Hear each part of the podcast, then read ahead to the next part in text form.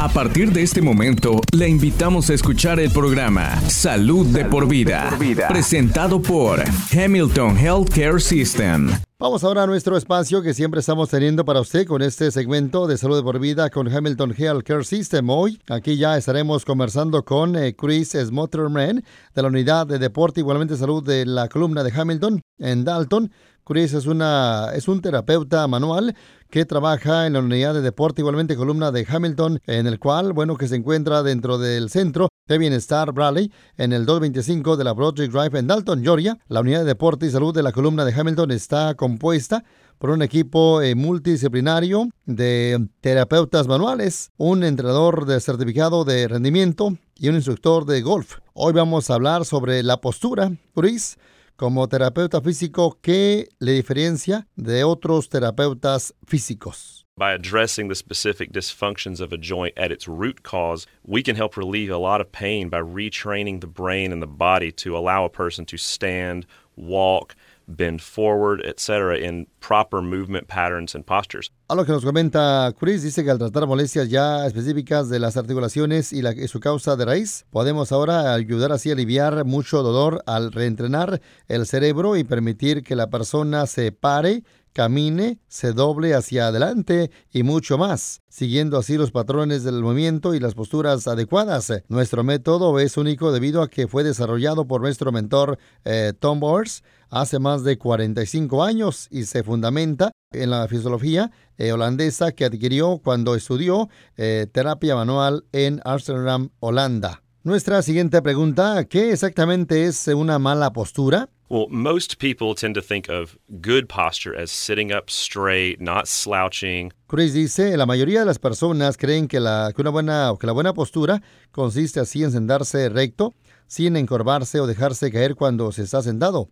A pesar de que la columna puede ser o hacer estos movimientos, no es bueno ni saludable para las articulaciones de la columna entrenarlas a mantener un tipo de postura recta o ergida todo el tiempo. Con mucha frecuencia, si lo analizamos bien, nos vemos utilizando los músculos de la espalda para sentarnos eh, recto cuando no es necesario y por lo tanto terminamos eh, con fatiga mental eh, y músculos sobrecargados. ¿Qué se considera una buena postura, Chris? So, good posture is simply being able to find a balance point, so to speak, in sitting or standing él nos comenta, la buena postura no es más que ser capaz de encontrar un punto de equilibrio al sentarnos o pararnos, donde la columna queda verticalmente equilibrada. Es aquella postura donde la columna utiliza el mínimo del esfuerzo muscular con libertad de movimiento de todas las articulaciones.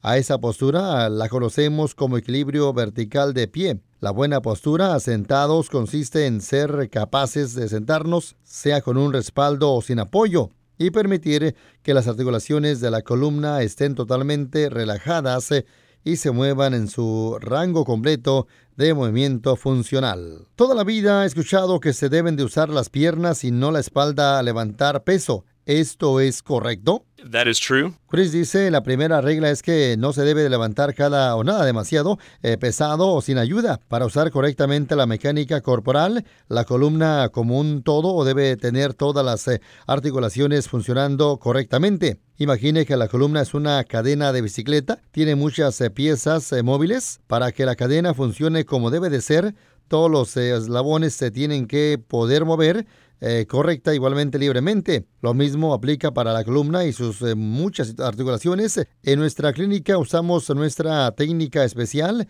de terapia manual para aislar las articulaciones que no están funcionando adecuadamente y las tratamos para corregir el movimiento. Luego capacitamos a la persona para que levante peso de manera correcta y adecuada. Vamos a nuestra pregunta con Chris. Ahora, en términos generales, ¿las personas se paran o caminan suficiente en su vida cotidiana para mantener una columna saludable? So many people don't stand or walk in a vertically balanced position, and that's usually due to one or more of those joints again becoming dysfunctional over time, repetitive overuse. Lo que dice Chris, muchas personas eh, no se paran ni caminan en una posición de equilibrio vertical, y esto se debe frecuentemente a que una o más de las articulaciones eh, no está funcionando correctamente debido al abuso o estrés mecánico repetido en el tiempo.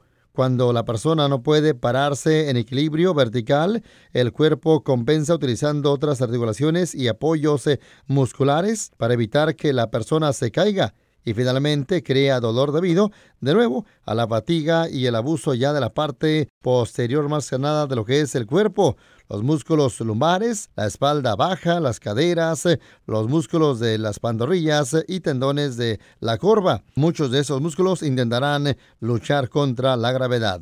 Nuestra pregunta siguiente, Chris, Resulta muy difícil capacitar a las personas o pacientes para que tengan una postura adecuada y utilicen correctamente la mecánica corporal. It can be hard to retrain. I mean, in in life, we do a multitude of things that are not out of a cookie cutter, uh, ready-made box, so to speak. A lo que nos comenta Chris, dice que exactamente puede ser difícil entrenarse de nuevo. En la vida hacemos muchísimas cosas que no son comunes eh, o prácticas, pero aunque el cuerpo requiera adoptar una posición como esa, no significa que tenga que hacerlo repetidamente. Lo que intentamos es encontrar las áreas de la columna que, bueno, eh, impiden un movimiento funcionando, eh, funcional completo. Una vez que tratamos a los pacientes, Utilizamos una combinación de claves eh, verbales, táctiles, visuales y auditivas para entrenarlos, así para entrenarlos a que usen ya su cuerpo adecuadamente a través de movimientos repetitivos.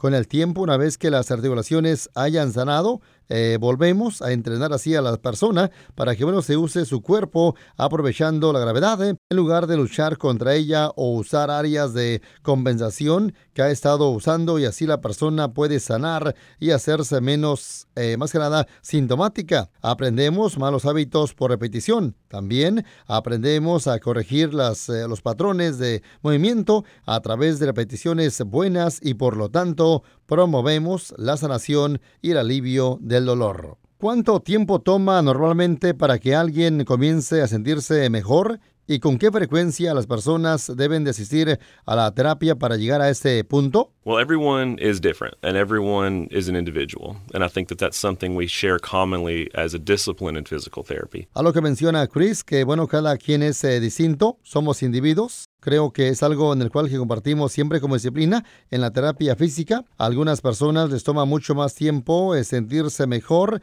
y realmente sanar una lesión de espalda. Depende de muchos factores como la condición general de salud del paciente antes de estarlo tratando y por cuánto tiempo ha tenido eh, la lesión. ¿Qué tan eh, cumplidos son los pacientes con sus ejercicios? Hay muchos factores. Por lo general, vemos cierto alivio del dolor entre dos o tres visitas. Generalmente, en ese punto comienza la sanación porque se hacen menos eh, sintomáticos. El entrenamiento de lo que enseñamos toma mucho más tiempo eh, mucho depende del estilo de vida de la persona. La persona está realmente en capacidad de, estar más que nada desacelerando y concentrarse en lo que hace para entrenar su cuerpo de forma progresiva y prepararse para actividades de más alto nivel. Generalmente esperamos tener resultados después de cinco o seis visitas. Vemos a nuestros eh, pacientes eh, aproximadamente una vez cada dos semanas. ¿Cómo pueden los pacientes hacer una cita en la unidad de deporte y salud de la columna de Hamilton? Well, anyone that wants to see our clinic, they first just need to obtain a medical referral from their physician, and that can be either an MD or DO.